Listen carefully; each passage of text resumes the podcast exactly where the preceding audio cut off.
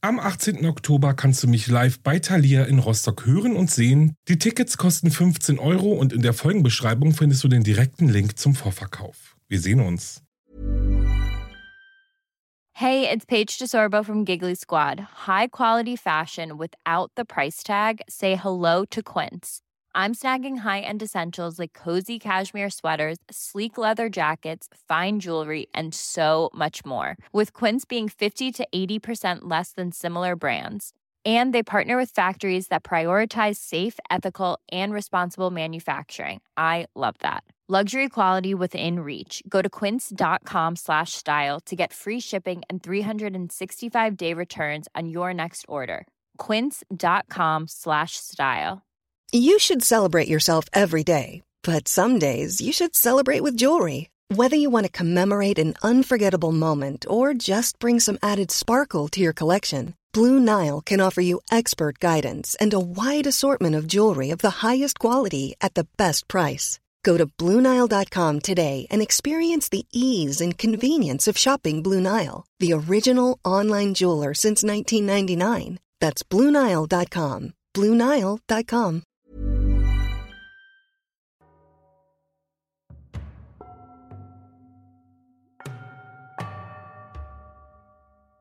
Hallo und willkommen zurück zu Wahre Verbrechen. Das ist mein Podcast. Ich bin Alex und ich bin so aufgeregt, denn ihr könnt mich am 10.11.2023 live in Hamburg sehen. Endlich, endlich bin ich live. Die Tickets gibt es unter www.wahreverbrechen-podcast.de und haltet euch ran wirklich. Die Anzahl der Tickets ist leider limitiert. Ich kann da auch nichts machen. Wenn die weg sind, sind die weg. Ich freue mich auf jeden Fall sehr auf euch. Ich bedanke mich auch fürs Einschalten. Ich hoffe, ihr genießt euren Urlaub oder zumindest die wenigen sonnigen Tage, die dieser Sommer uns schenkt. Ich würde mal sagen, ging schon mal besser, oder? Danke auch für all eure Nachrichten, Likes, Abos, Bewertungen, euren unglaublichen Support. Ehrlich, vielen, vielen Dank. So, kommen wir aber jetzt mal zum heutigen Fall. Dieser Fall ist nicht ohne, weshalb ich dringend auf die Triggerwarnungen hinweisen möchte, welche ihr in der Folgenbeschreibung findet. Es geht um sexuelle Gewalt und Misshandlung von Minderjährigen. Überlegt euch bitte, ob ihr diese Folge allein hören möchtet. Es ist das Jahr 1957, als Betty ihre Tochter zur Welt bringt. Die junge Mutter lehnt ihre Tochter sofort ab, vernachlässigt sie, misshandelt sie, verkauft sie.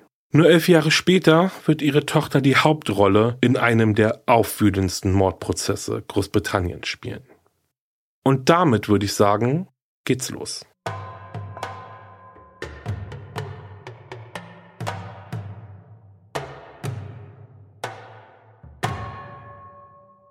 Am 26. Mai 1957 brachte die 17-jährige Elizabeth Bell, die unter ihrem Spitznamen Betty bekannt war, ihr zweites Kind Mary Flora Bell zur Welt.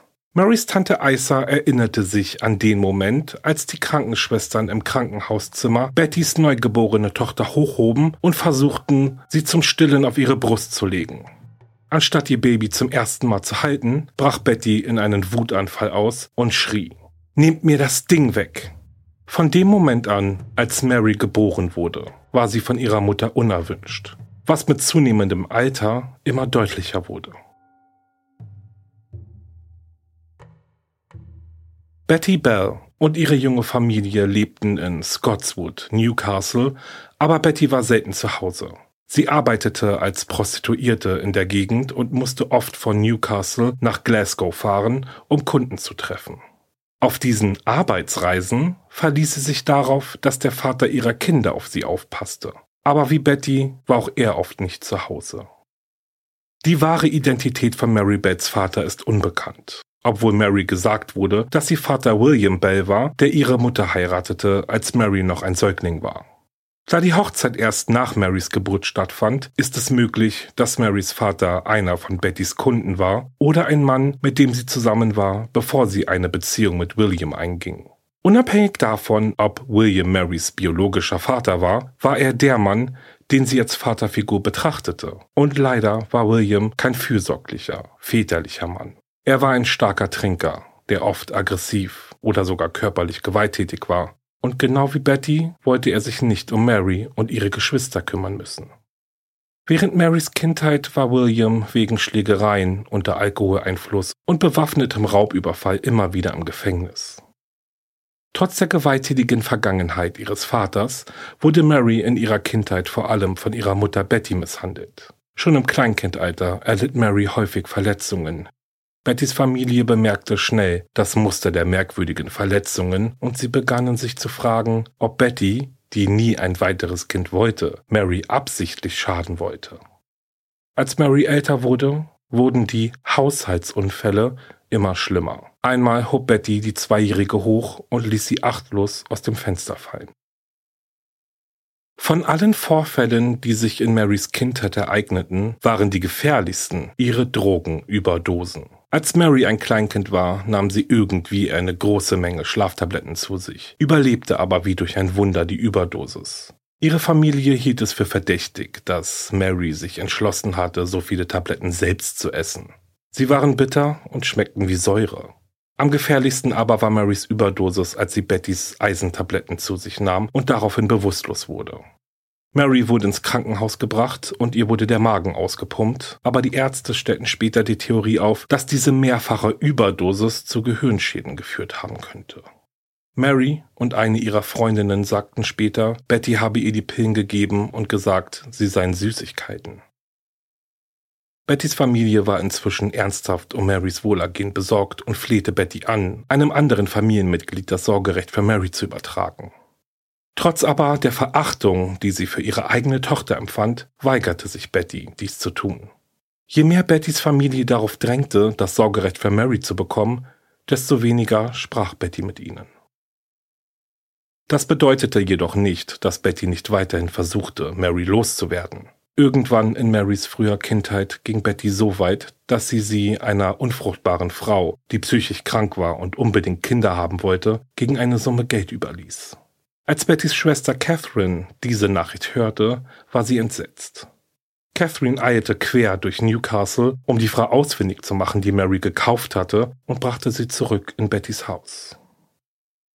Ein Teil von Bettys Motivation, ihrer Familie nicht zu erlauben, Mary zu adoptieren, könnte finanzieller Natur gewesen sein. Obwohl dies nie bewiesen wurde, wird weiterhin angenommen, dass Betty Mary in ihre Arbeit als Prostituierte einbezog, als Mary sechs oder sieben Jahre alt war. Betty arbeitete meist als Domina. Das heißt, sie wurde dafür bezahlt, ihre Kunden zu dominieren und ihnen Schmerz zuzufügen.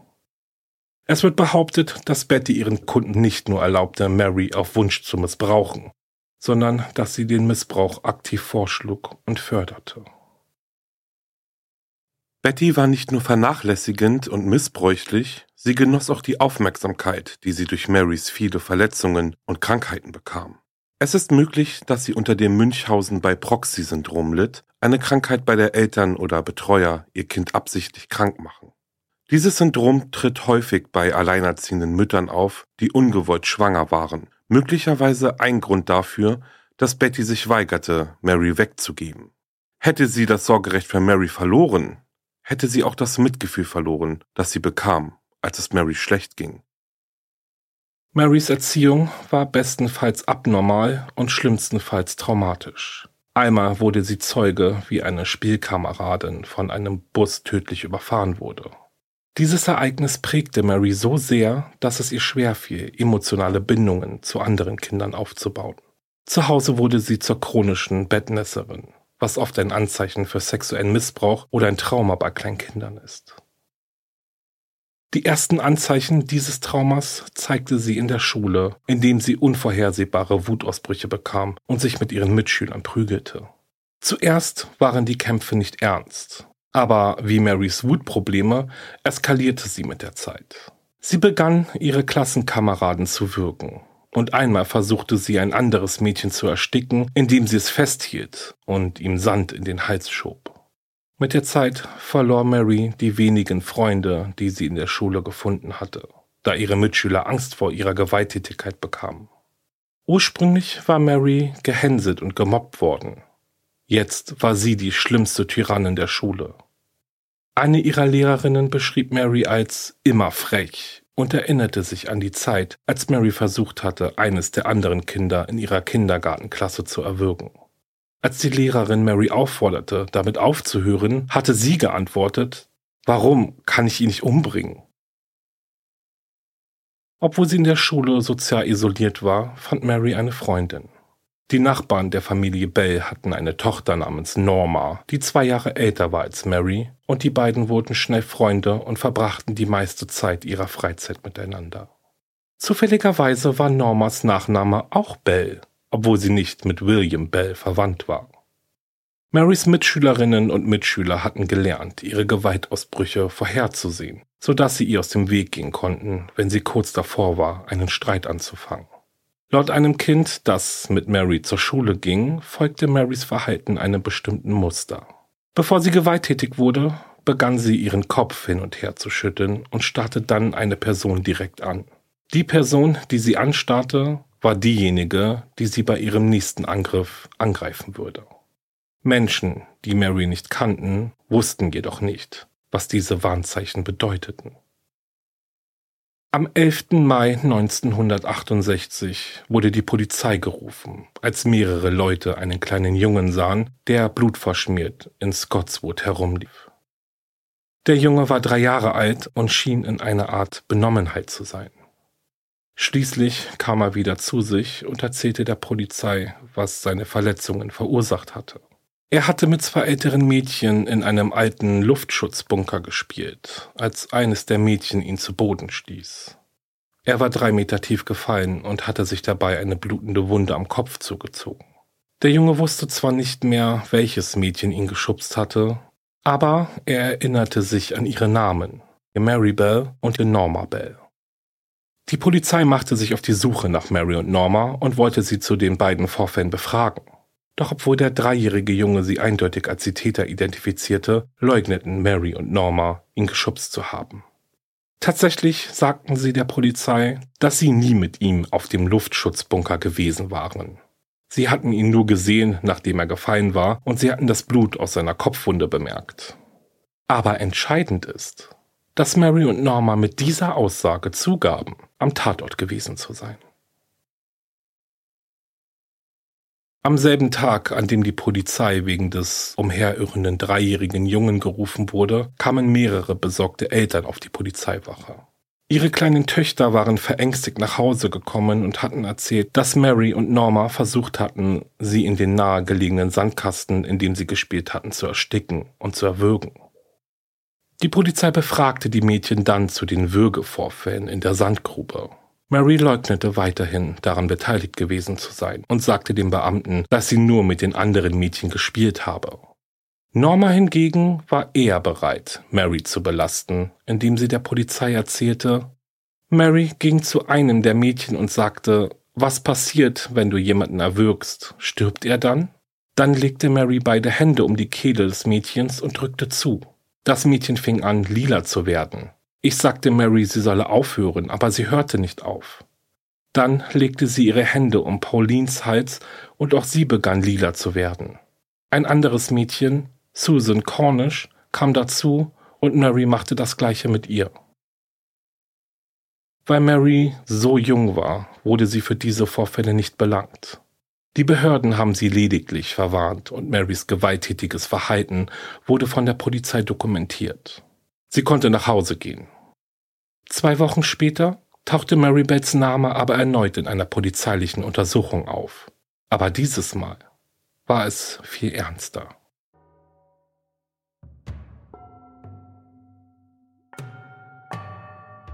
In den 1960er Jahren veränderte sich Newcastle schnell. Slums aus der viktorianischen Ära wurden abgerissen und durch moderne Wohnungen ersetzt, in denen mehrere Familien untergebracht werden konnten. Doch mitten in diesem Prozess waren Hunderte von Familien gezwungen, in baufälligen, unsicheren Gebäuden zu leben, während sie darauf warteten, ein neues Haus zugewiesen zu bekommen. Das bedeutete für viele Familien, dass es für ihre kleinen Kinder keinen sicheren Platz zum Spielen gab. Oft spielten die Kinder der Nachbarschaft auf den flachen Flächen, auf denen einst ein abgerissenes Haus gestanden hatte, umgeben von Bauschutt und Trümmern. Einer dieser sporadischen Spielplätze in der Nähe von Marybells Haus war eine große, gerodete Fläche in der Nähe der Bahngleise. Manchmal sah Mary die Kinder der Gegend dort spielen. Und einer dieser Kinder war ein vierjähriger Junge namens Martin Brown. Am 25. Mai 1968 stiegen drei Kinder aus der Gegend die Treppe eines der verlassenen Häuser hinauf. Sie betraten das ehemalige Schlafzimmer und sahen einen ihrer früheren Spielkameraden, Martin Brown, flach auf dem Rücken liegen. Seine Arme waren ausgestreckt, als würde er über seinen Kopf greifen, und aus seinem Mund war eine kleine Menge Blut und schaumiger Speichel ausgetreten. Die Kinder rannten los, um Hilfe zu holen, und ein Bauarbeiter in der Nähe versuchte, Martin wiederzubeleben, nachdem er festgestellt hatte, dass er nicht atmete. Es war vergeblich. Martin Brown war tot. Während der Arbeiter Martin weiterhin mit Herzdruckmassage und Mund-zu-Mund-Beatmung versorgte, schauten zwei weitere Kinder durch die Schlafzimmertür. Mary Bell und ihre Freundin Norma. Sie wurden gebeten zu gehen, aber anstatt nach Hause zu gehen, gingen sie zur Wohnung von Martins Tante und sagten ihr, eines der Kinder deiner Schwester hatte gerade einen Unfall. Wir glauben, dass es Martin ist, aber wir können es nicht sagen, denn er ist voller Blut. Rita, Martins Tante, eilte zum Unfallort und musste verzweifelt feststellen, dass ihr Neffe gestorben war. Martins Leiche wies keine Wunden auf, die auf einen gewaltsamen Tod hindeuteten und die Polizei fragte sich, ob er die Medikamente von jemandem gegessen hatte und an einer versehentlichen Überdosis gestorben war. Ein ortsansässiger Arzt, Bernard Knight, wurde gebeten, eine Obduktion von Martin durchzuführen, um die Todesursache zu ermitteln. Er konnte feststellen, dass Martins Todesursache keine Vergiftung war, aber er konnte nicht herausfinden, woran der Junge gestorben war. Am nächsten Tag feierte Mary ihren elften Geburtstag. Zusammen mit ihrer ständigen Begleiterin Norma brach sie in eine nahegelegene Gärtnerei ein, um das Gebäude zu verwüsten. Dann verbrachten sie und Norma mehrere Stunden in der Kita, zerrissen die Seiten von Büchern, rissen Ziegel vom Dach und warfen sie auf den Boden, warfen Möbel um und beschmierten die Räume mit Farbe und Tinte. Als die Mitarbeiter des Kindergartens den Schaden entdeckten, meldeten sie den Vorfall bei der Polizei. Die örtliche Polizeibehörde untersuchte den Tatort und fand zu ihrer Überraschung vier gekritzelte Notizen, die zurückgelassen worden waren. Auf den Zetteln stand, dass sie von den Leuten geschrieben wurden, die für den Tod von Martin Brown am Vortag verantwortlich waren. Trotz des auffälligen Zusammenhangs mit Martins Tod entschied die Polizei aber, dass es sich bei den Notizen nur um einen Streich von Kindern aus der Gegend handelte und untersuchte den Vorfall nicht weiter. Die Beerdigung von Martin Brown fand am 29. Mai statt. Mary und Norma forderten sich gegenseitig auf, June Brown, Martins Mutter, zu besuchen. Sie setzten die Mutprobe um, klopften an Junes Tür und baten darum, Martin zu sehen. June antwortete, dass sie Martin leider nicht mehr sehen könnten, da er verstorben sei. Ohne mit der Wimper zu zucken, antwortete Mary, ich weiß, dass er tot ist. Ich will ihn in seinem Sarg sehen. Der nächste Todesfall ereignete sich am 31. Juli desselben Jahres, als ein dreijähriger Junge, Brian Howe, vermisst wurde. Seine Eltern erinnerten sich, dass sie ihn vor dem Haus gesehen hatten, als er mit zwei älteren Mädchen, Mary Bell und Norma Bell, auf der Straße spielte. Sie dachten sich nichts dabei. Als es aber keine Zeichen von Brians Verbleib gab, bat die Familie ihre Nachbarn bei der Suche zu helfen. Kurz nach 23 Uhr an diesem Abend sahen die Mitglieder des Suchtrupps etwas, das teilweise zwischen zwei großen Betonblöcken verborgen war. Es war die Leiche von Brian Howe, die teilweise unter einer Schicht von Unkraut begraben war, das in der Nähe aus dem Boden gerissen worden war. Seine Lippen hatten sich blau verfärbt und an seinem Hals waren blaue Flecken und Risswunden zu sehen. Eine kleine Schere war neben der Leiche zurückgelassen worden. Der Gerichtsmediziner stellte fest, dass der Mörder oder die Mörderin Brian vor seinem Tod mit einer am Tatort gefundenen Schere gefoltert hatte. Einige seiner Haare waren abgeschnitten, seine Genitalien aufgeschlitzt, seine Beine eingestochen und der Buchstabe M in seinem Bauch geritzt worden. Brians Todesursache war Strangulation und er war kurz nach seinem Verschwinden gestorben. Als seine Leiche gefunden wurde, war er bereits seit fast acht Stunden tot. Anhand der Blutergüsse in Brians Gesicht und am Hals stellte der Gerichtsmediziner fest, dass jemand Brian mit einer Hand erwürgt und ihm mit den Fingern der anderen Hand die Nasenlöcher zugedrückt hatte. Dem Gerichtsmediziner zufolge war diese beidhändige Methode eine höchst ungewöhnliche Art, jemanden zu erwürgen. Die meisten Erwachsenen wären leicht in der Lage, ein kleines Kind zu ersticken, indem sie einfach Druck auf die Kehle ausüben, ohne die Nasenlöcher zuhalten zu müssen. Alles deutete darauf hin, dass der Mörder von Brian nicht viel größer oder stärker war als er. Die Schlussfolgerung, die der Gerichtsmediziner aus diesen Informationen zog, war für die Öffentlichkeit schockierend. Die Person, die Brian Howe getötet hatte, war zweifelsohne ein anderes Kind gewesen. Die Nachricht von Brians Mord verbreitete sich schnell und mehr als hunderte Detektive wurden mit dem Fall betraut, was zu einer aufsehenerregenden Fahndung nach dem Kind führte, das Brian getötet hatte. Die Detektive befragten 1200 Kinder aus der Gegend, um herauszufinden, ob sie an dem Nachmittag, an dem Brian verschwand, bei ihm gewesen waren. Von diesen 1200 Kindern waren nur zwei kurz vor seinem Verschwinden mit Brian gesehen worden, Mary und Norma. Den Detektiven fiel auf, dass Norma während der Befragung fröhlich und aufgeregt wirkte, während ihre Freundin Mary eher zurückhaltend war. Obwohl Mary die ruhigere der beiden war, hatten die Ermittler den Eindruck, dass Mary sehr scharfsinnig war und genau wusste, warum sie ihr diese gewissen Fragen stellten. Sowohl Mary als auch Norma gaben in ihren Vernehmungen widersprüchliche Antworten auf Fragen, wobei sie ihre Antworten oft doppelten und änderten, was es für die Ermittler schwer machte, die Geschichte zusammenzufügen. So wie sich Mary und Norma verhielten, war den Ermittlern klar, dass sie etwas zu verbergen hatten. Trotz dieses seltsamen Verhaltens gaben beide Mädchen zu, dass sie mit Brian auf der Straße vor seinem Haus gespielt hatten, kurz bevor er verschwand. Mary und Norma bestanden jedoch darauf, dass sie sich danach von Brian verabschiedet und ihn nicht wiedergesehen hatten. Am Tag nach ihrer ersten Befragung wurde Mary Bell zu einer weiteren Befragung vorgeladen. Diesmal gab sie den Ermittlern neue Informationen und erzählte ihnen, dass sie Brian später am Nachmittag noch einmal gesehen hatte. Er hatte mit einem anderen Kind, einem achtjährigen Jungen, gespielt. Je mehr sie erzählte, desto mehr Informationen schien sie sich merken zu können. Obwohl sie den achtjährigen Jungen am Vortag überhaupt nicht erwähnt hatte, erzählte Mary den Detektiven jetzt, dass sie sich sicher war, den älteren Jungen gesehen zu haben, wie er Brian schlug, und dass er mit Grasflecken und Pflanzenresten bedeckt war. Dann machte sie eine weitere, unbedachte Aussage, ohne zu ahnen, dass dies den Verlauf der Ermittlungen völlig verändern würde. Mary erzählte den Ermittlern, ich habe gesehen, wie er versucht hat, den Schwanz einer Katze mit der Schere abzuschneiden, aber irgendetwas stimmte nicht mit ihr. Ein Bein war gebrochen oder verbogen. Zu diesem Zeitpunkt der Ermittlung waren Details über den Tatort, wie zum Beispiel die Schere, die neben Brians Leiche gefunden wurde, noch nicht an die Öffentlichkeit gelangt. Die einzigen Personen, die von der Schere wussten, waren die Polizei und Brians Mörder.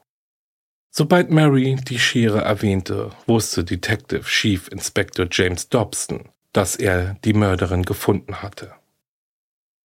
Sein Verdacht bestätigte sich, als die Ermittler den achtjährigen Jungen ausfindig machten, den Mary versucht hatte zu beschuldigen. Es stellte sich heraus, dass der Junge ein hieb- und stichfestes Alibi hatte. Er war am 31. Juli mit seinen Eltern auf dem Flughafen gewesen.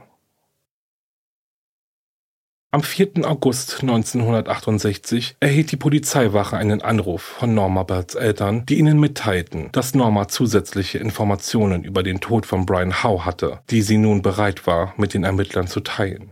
Und Detective Chief Inspector James Dobson wartete nicht lange, um Norma zu befragen.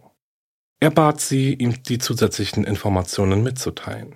Diesmal erzählte Norma eine ganz andere Geschichte von dem, was an dem verhängnisvollen Tag passiert war. Sie erzählte Dobson, dass Mary sie zu der Stelle geführt hatte, an der Brians Leiche gefunden worden war, weil Mary ihr die Leiche zeigen wollte. Laut Norma war Brian Howe zu diesem Zeitpunkt bereits tot. Mary hatte ihn allein umgebracht. Während Norma zusah, zeigte Mary ihr die Methode, mit der sie Brian zu Tode gewürgt hatte, und erklärte, dass es ihr Spaß gemacht hatte, ihn zu töten. Mary erzählte Norma auch, dass sie eine Rasierklinge und die abgebrochene Schere, die die Polizei gefunden hatte, benutzt hatte, um Brians Bauch zu verstümmeln. Die Erwähnung der Rasierklinge war für Dobson neu. Um Normas Geschichte zu überprüfen, nahm er Norma mit an den Tatort und bat sie, ihm zu zeigen, wo Mary die Rasierklinge versteckt hatte. Und tatsächlich entdeckte Norma die Klinge und zeigte sie Dobson. Sie hatte die Wahrheit gesagt. Norma enthüllte nicht nur ein neues Detail über das Verbrechen, sie konnte auch die Verstümmelung von Brians Körper mit fast perfekter Genauigkeit beschreiben. Am nächsten Morgen trafen die Detectives in Mary Bells Haus ein. Diesmal war von der ruhigen, berechnenden Art, die sie bei den ersten Befragungen gezeigt hatte, nichts mehr zu spüren. Stattdessen war Mary wütend und defensiv und sagte der Polizei, sie versuchen, mich einer Gehirnwäsche zu unterziehen. Ich werde mir einen Anwalt nehmen, der mich da rausholt. Dobson war überzeugt, dass Norma zwar teilweise, aber nicht ganz ehrlich war. Die Ermittler kamen zu Normas Haus, um sie erneut zu befragen. Diesmal gestand Norma, dass sie nicht erst am Tatort angekommen war, als Brian bereits tot war.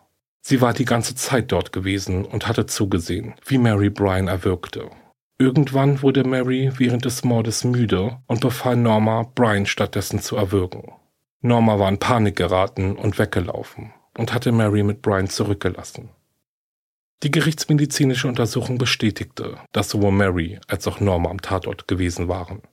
An Brians Leiche wurde eine große Anzahl grauer und kastanienbrauner Stofffasern entdeckt. Die grauen Fasern passten zu einem Kleid von Mary, während die kastanienbraunen Fasern zu einem von Normas Röcken passte. Und die kastanienbraunen Fasern wurden nur am Tatort eines Verbrechens gefunden, dem einzigen Verbrechen von Mary, bei dem Norma anwesend gewesen war. Aber die Polizei hatte auch an einem anderen Tatort eine große Anzahl grauer Fasern gefunden. Sie befanden sich an der Leiche von Martin Brown. Am 7. August sollte Brian House Beerdigung stattfinden, zu der sich Hunderte von Menschen aus der Umgebung versammelten, um zu trauern. Ermittler Dobson beobachtete das Geschehen und wartete. Er hatte vor, Mary und Norma zu verhaften, sobald die Beerdigung vorbei war. Doch dann bemerkte er einen beunruhigenden Anblick. Mary Bell beobachtete von außerhalb von Brians Haus aus, wie der Sarg des kleinen Jungen nach Hause getragen wurde. Dobson sagte später, Mary stand da, lachte und rieb sich die Hände. Ich dachte, mein Gott, sie wird es wieder tun. Detective Dobson wusste, dass er schnell handeln musste, und noch am selben Abend wurden sowohl Mary als auch Norma verhaftet. Genau wie bei ihrer ersten Befragung durch die Polizei reagierten die beiden Mädchen auch hier völlig unterschiedlich. Norma fing sofort an zu weinen, während Mary ungerührt schien und dem Polizisten sagte, das ist für mich in Ordnung. Mary erklärte sich bereit, eine Erklärung zu schreiben, in der sie gestand, bei Brians Mord dabei gewesen zu sein. Aber genau wie Norma, die darauf bestand, dass Mary die Mörderin war, war Mary fest entschlossen, Norma die Schuld zu geben. Mehr als vier verschiedene Psychiater wurden hinzugezogen, um eine psychologische Beurteilung von Norma und Mary vorzunehmen. Normas Beurteilung ergab, dass sie sehr emotional war, aber aufgrund ihrer intellektuellen Verzögerungen eher zu einer dominanten Persönlichkeit neigte. Marys Beurteilung zeigte dagegen ein komplexeres Bild. Sie war manchmal gesprächig und relativ charmant, wechselte aber auch schnell die Stimmung und wurde verschlossen, defensiv und wütend. Die Psychiater hielten Mary für hochintelligent und berechnend und diagnostizierten bei ihr eine psychopathische Persönlichkeitsstörung. In einem der offiziellen Berichte über Marys psychologische Beurteilung wird beschrieben, dass sie über primitive Sozialtechniken verfügt, die die Form von automatischer Verleugnung, Anbiederung, Manipulation, Jammern, Mobbing, Flucht oder Gewalt annehmen. Am 5. Dezember 1968 begann der Prozess. Sowohl Mary als auch Norma plädierten weiterhin auf nicht schuldig in Bezug auf die gegen sie erhobenen Vorwürfe. Trotz des jungen Alters der beiden Angeklagten entschied Richter Ralph Cusack, Mary und Normas Recht auf Anonymität aufzuheben. Die Medien stürzten sich in Scharen auf den Prozess, veröffentlichten aktuelle Fotos von Mary und Norma und druckten ihre vollen Namen in der Zeitung. Die Nachrichten, dass zwei junge Mädchen des mehrfachen Mordes angeklagt waren, erschütterte die nahegelegene Gemeinde Newcastle und vor dem Gerichtssaal erwarteten Scharen von Schaulustigen. Am fünften Tag des Prozesses trat Norma in den Zeugenstand. Sie bestand darauf, an keinem der Morde direkt beteiligt gewesen zu sein und sagte, dass sie die Opfer nie angefasst habe. Aber sie gab zu, dass sie von Marys gewalttätiger Vergangenheit wusste. Sie erzählte den Geschworenen, dass sie und Mary mehrmals darüber gesprochen hatten, kleine Kinder anzugreifen und zu töten. Als sie gefragt wurde, ob Mary ihr gezeigt habe, wie man ein Kind tötet, nickte Norma einfach zustimmend mit dem Kopf. Ian Fraser, einer der Kinderpsychiater, die Norma untersucht hatten, sagte über Normas Intelligenz aus. Er erzählte dem Gericht, dass Norma intellektuell verzögert sei und ihr ungefähres geistiges Alter auf acht Jahre geschätzt wurde. Fünf Jahre jünger als ihr tatsächliches Alter, als die Verbrechen stattfanden. Dr. Fraser behauptete, dass Normas Fähigkeit zwischen richtig und falsch zu unterscheiden durch ihre intellektuelle Verzögerung beeinträchtigt sei, aber das nicht bedeutete, dass sie sich der rechtlichen Konsequenzen des Mordes an einem anderen Kind nicht bewusst war. Nachdem Normas Aussage und das Kreuzverhör abgeschlossen waren, war Mary an der Reihe, zu ihrer eigenen Verteidigung auszusagen. Ein Prozess, der mehr als drei Stunden dauerte.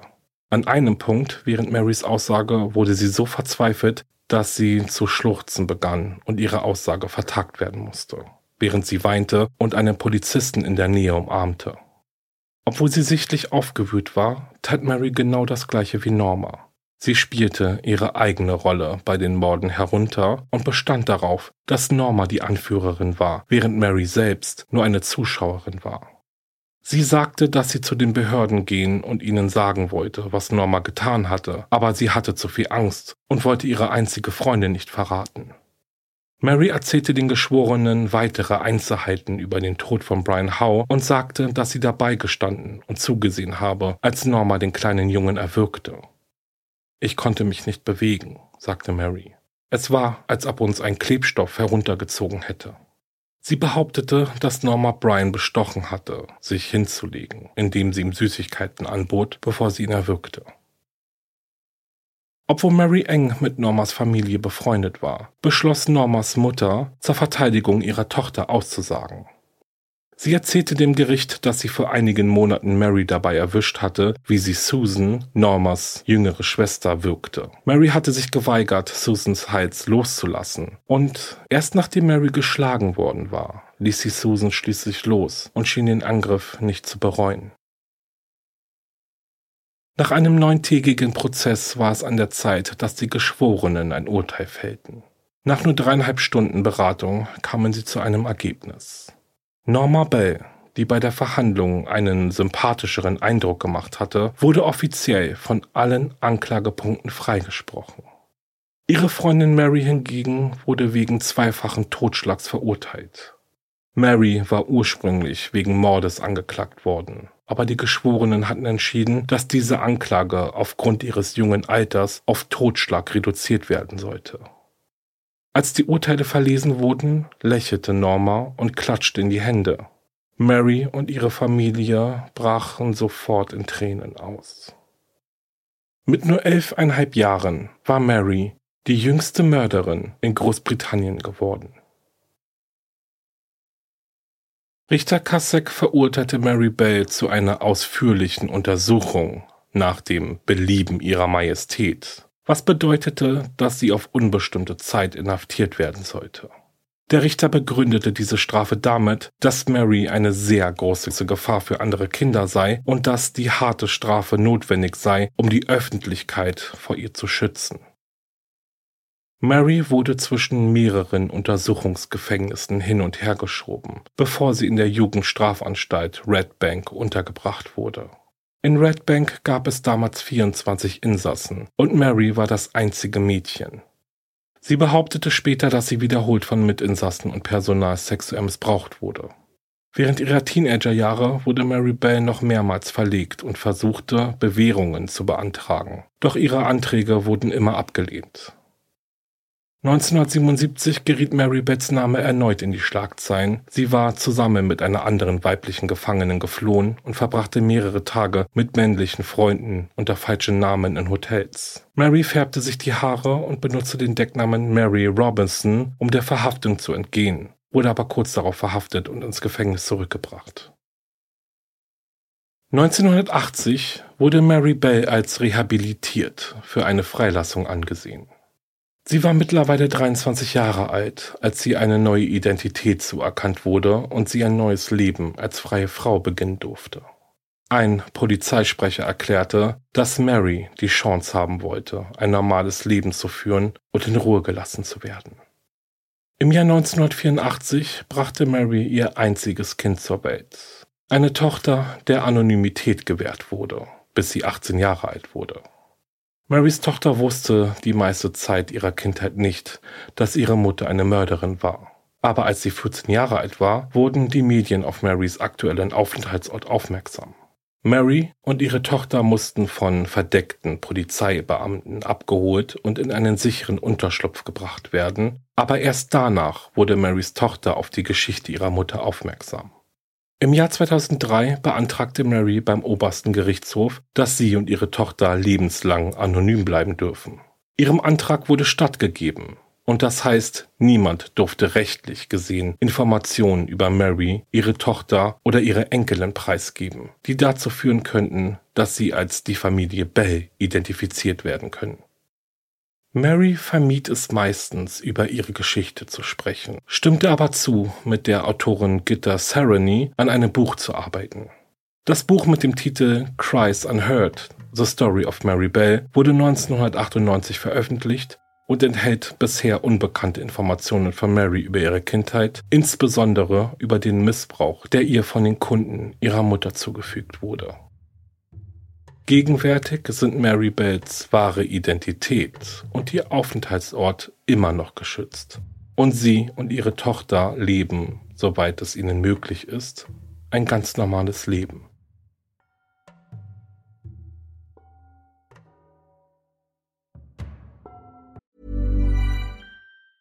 Planning for your next trip? Elevate your travel style with Quince. Quince has all the jet setting essentials you'll want for your next getaway, like European linen premium luggage options, buttery soft Italian leather bags, and so much more. And is all priced at 50 to 80% less than similar brands. Plus, Quince only works with factories that use safe and ethical manufacturing practices. Pack your bags with high-quality essentials you'll be wearing for vacations to come with Quince. Go to quince.com/pack for free shipping and 365-day returns.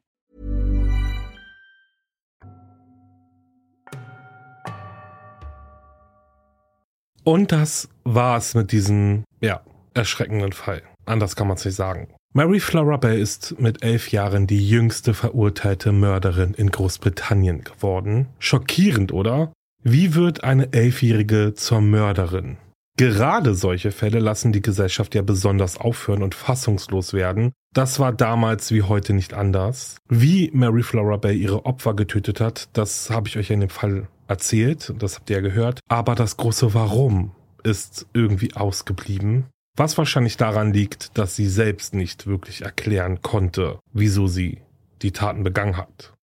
Es heißt, Mary Bell habe diesen Drang gehabt zu töten. Sie hat einfach diese bösen Gedanken im Kopf gehabt und konnte nicht anders.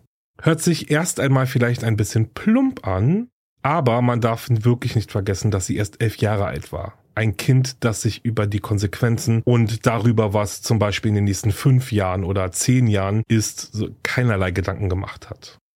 Dass Kinder zu Mörder werden, ist im Vergleich relativ selten. Dennoch passiert es, so wie ja auch jetzt erst im März diesen Jahres in Freudenberg. Dort wurde die zwölfjährige Luise von zwei gleichaltrigen Mädchen ermordet und die beiden haben die Tat auch gestanden.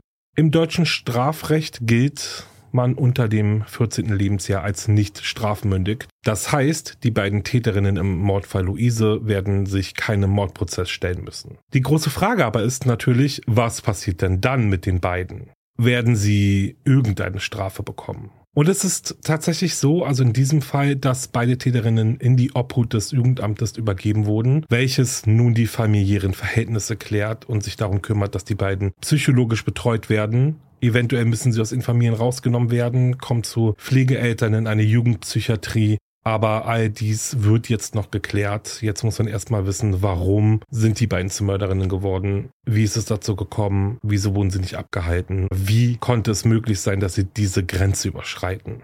Der Fall ist ja noch relativ frisch und deswegen gibt es hier auch nicht viel mehr zu berichten. Aber der aktuelle gesetzliche Stand hier bei uns in Deutschland wird zumindest klar. Eine Statistik gibt Ausschluss darüber, dass im Jahr 2021 insgesamt 3519 Personen registriert wurden, die Straftaten gegen das Leben begangen haben. Und unter ihnen waren 19 Kinder unter 14 Jahren. 19 Kinder. Das ist, wie ich finde, schon eine erschreckende Zahl, oder? Kommen wir aber mal zurück zu Mary Flora Bell. Wie ist das elfjährige Mädchen zur Mörderin geworden? Die große Frage, die sich ja stellt. Ja, und gerade dieser Fall um Mary Flora ist ja so ein Fall, über den man wirklich lange nachdenkt und versucht, ihn zu verstehen. Und ja, ich möchte euch erinnern, dass ich hier nur meine Gedanken zum Fall äußere. Also es ist jetzt nicht so, dass es so ist oder sonst was, sondern wirklich nur meine Gedanken.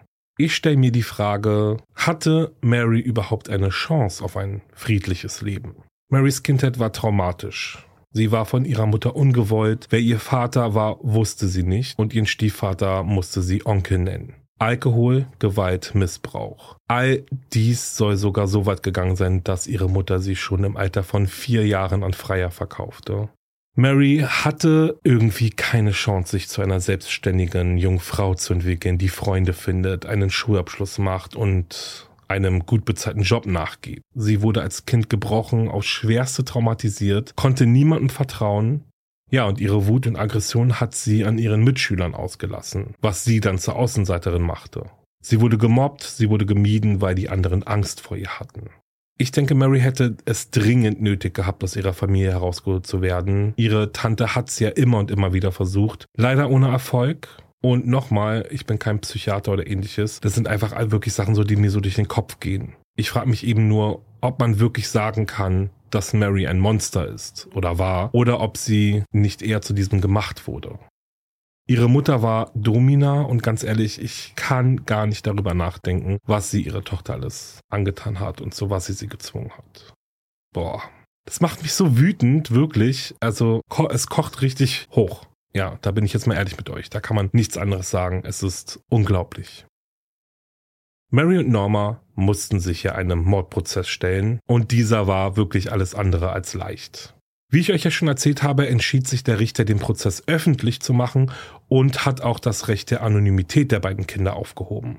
Das heißt, der Prozess war voller Presse. Es waren unglaublich viele Menschen vor Ort. Es war ein unglaublicher Schauprozess, von dem rund um die Uhr berichtet wurde. Jeder wollte wissen, ob es Neuigkeiten gibt, ob irgendwer irgendetwas gehört hat. Und eben inmitten all dem die beiden elfjährigen Mädchen Mary und Norma, oder Norma war ja zu dem Zeitpunkt, glaube ich, schon 13.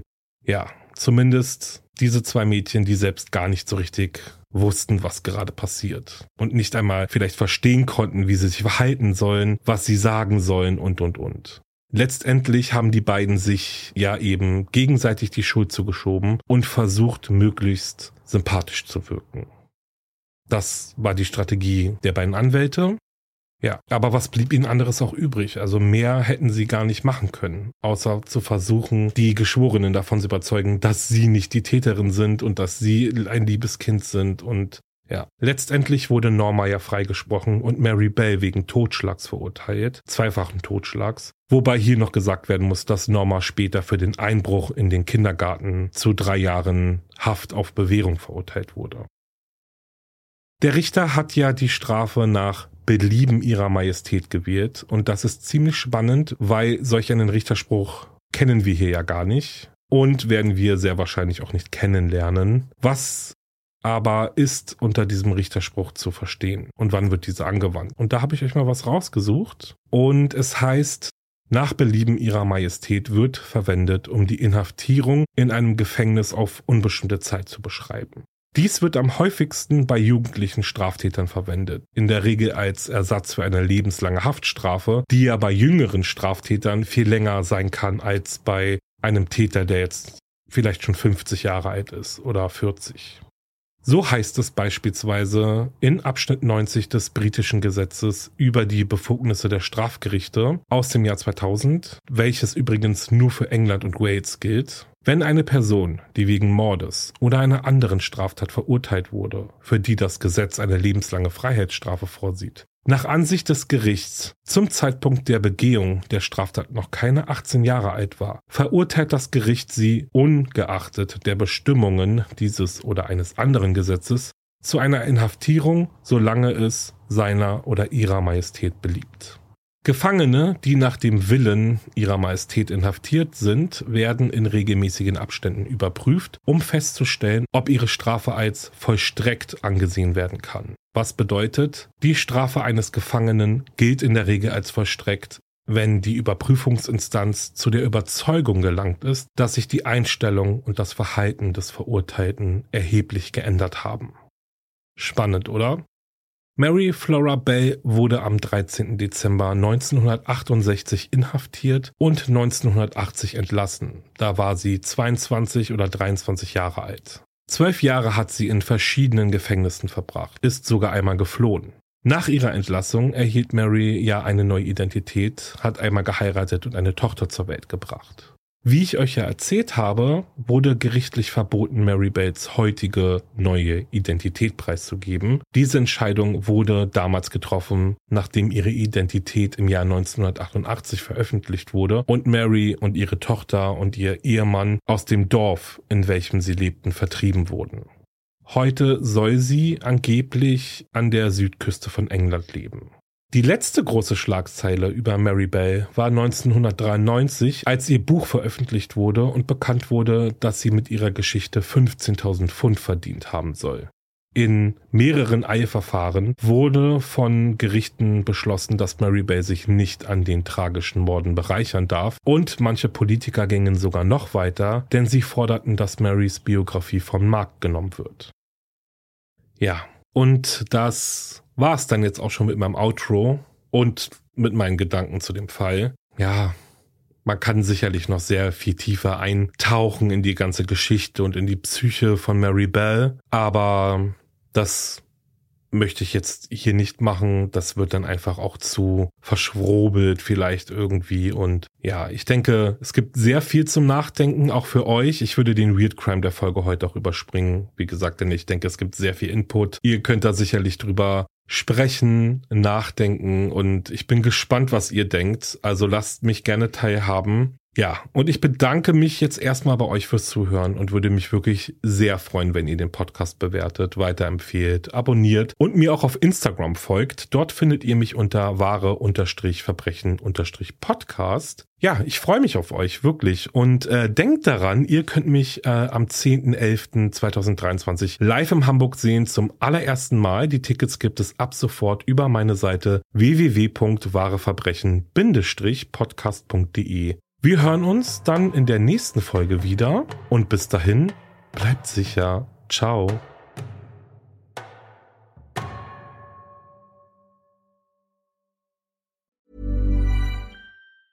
Planning for your next trip? Elevate your travel style with Quince. Quince has all the jet setting essentials you'll want for your next getaway, like European linen, premium luggage options, buttery soft Italian leather bags, and so much more and is all priced at 50 to 80% less than similar brands. Plus, Quince only works with factories that use safe and ethical manufacturing practices. Pack your bags with high-quality essentials you'll be wearing for vacations to come with Quince. Go to quince.com/pack for free shipping and 365-day returns. Höre jetzt die vierte und alle anderen Staffeln meines True Crime Podcasts Steig nicht ein, exklusiv auf Podimo. Alle Infos findest du in der Folgenbeschreibung.